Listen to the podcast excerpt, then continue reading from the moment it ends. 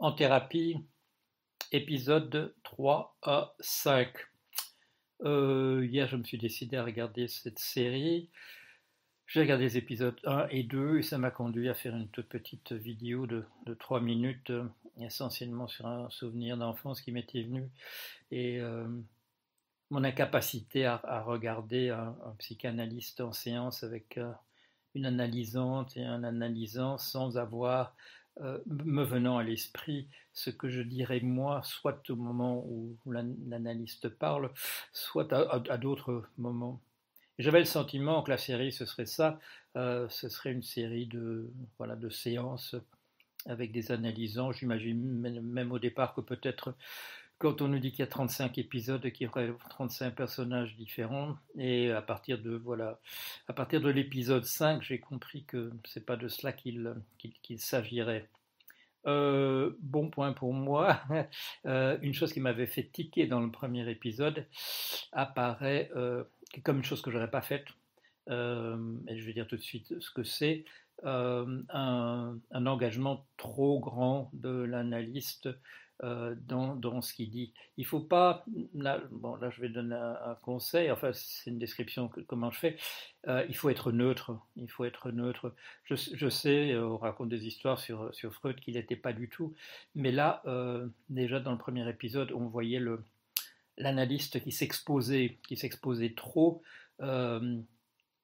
Il essayait de faire le malin, il essayait d'être drôle, il, faisait il, il, fait de l'esprit euh, et aussitôt dans l'épisode 4, ça lui, ça lui joue des tours.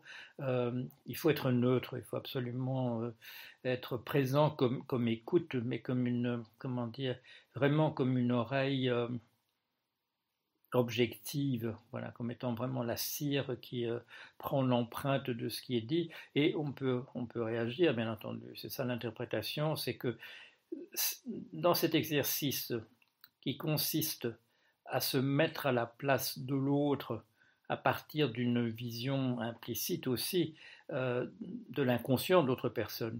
C'est un peu, je dirais, une communication d'inconscient à inconscient, euh, de sortir ce que, de faire sortir de son côté, du côté de l'analyste, ce, ce qui ne sort pas du côté de, de l'analysant ou de l'analysante. Des mots, par exemple, couverts d'un tabou, et que l'analyste entend, et que lui peut faire entendre parce que chez lui, il n'y a pas, chez, lui ou chez elle, il n'y a pas de tabou associé à ça.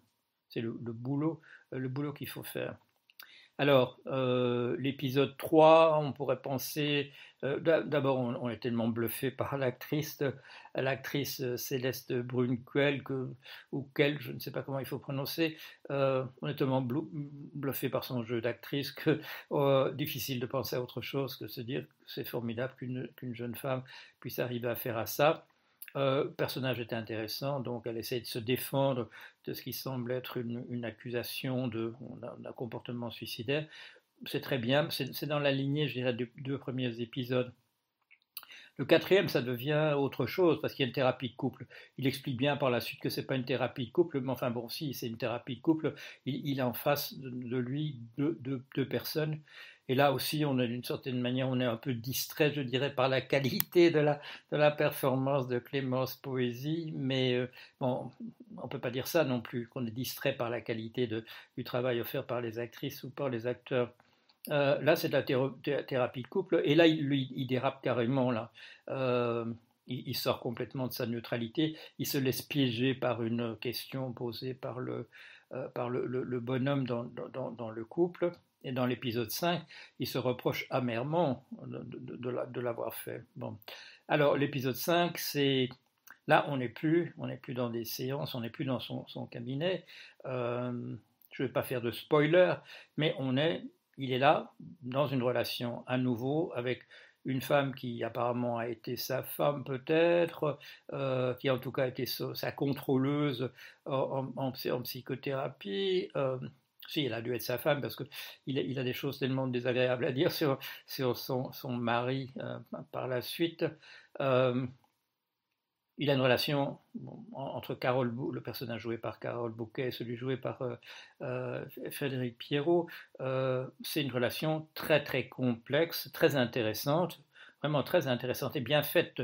Euh, quand, un, quand, un, psychanalyste rencontre une psychanalyste, qu'est-ce qu'il raconte? Il ne se raconte pas des histoires de, de, de psychanalystes, ils se psychanalysent l'un l'autre. Et ça, c'est très très bien vu. Qu'est-ce que ça veut dire se psychanalyser l'un l'autre? C'est de savoir que l'autre n'a pas la maîtrise absolue sur ce qu'il va dire.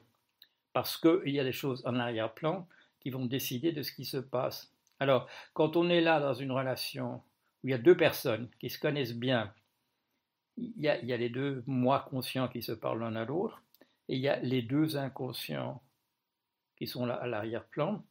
Et comme tous les deux sont des bons analystes, ils peuvent faire cet exercice, je dirais, de communication d'inconscient à inconscient, qui leur permettrait d'interpréter le comportement de l'autre. Et là, c'est extra, extraordinairement bien fait, je dirais, parce qu'ils sont là, ils sont là non seulement à s'analyser l'un l'autre, ils le font bien, ils sont en train de régler des comptes aussi sur une histoire qui, qui apparemment euh, s'est prolongée sur plusieurs dizaines d'années. Euh, c'est très très bien fait, moi je trouve ça extraordinairement bien fait. Cet épisode numéro 5, c'est, diabolique, voilà, c'est diabolique.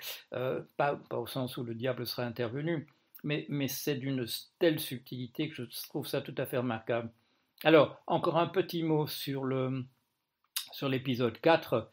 il y a un hommage splendide, vraiment un hommage splendide à Lacan, à ce que Lacan a pu apporter à la psychanalyse, parce qu'il y a invocation de plusieurs, euh, c'est pas vraiment des types d'interprétation, mais c'est un, un, vocabulaire de Lacan, une manière de poser les choses. C'est pas très très différent de Freud, tout ce qui est rapporté là, mais ça a été dit dans un, je dirais, dans un cadre peut-être plus sophistiqué, plus raffiné que ce qu'on trouve chez Freud, et c'est très bien évoqué euh, dans cet épisode 4, euh, parce qu'apparemment donc le, jeune homme, enfin le jeune monsieur qui se trouve là, euh, connaît la pensée de Lacan et il l'évoque, et le psychanalyste montre que lui, il sait utiliser les outils qui ont été apportés là à la psychanalyse par Lacan en tant que tel. Il y a voilà, moi j'étais, je dirais, comment dire, élevé dans la psychanalyse du côté de cette école-là, comme j'ai été élevé dans le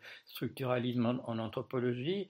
J'ai un regard assez critique sur certains aspects de cela, mais euh, j'apprécie toujours quand les hommages faits à mes maîtres, comme Lacan, comme Lévi-Strauss, comme Guilbault en mathématiques.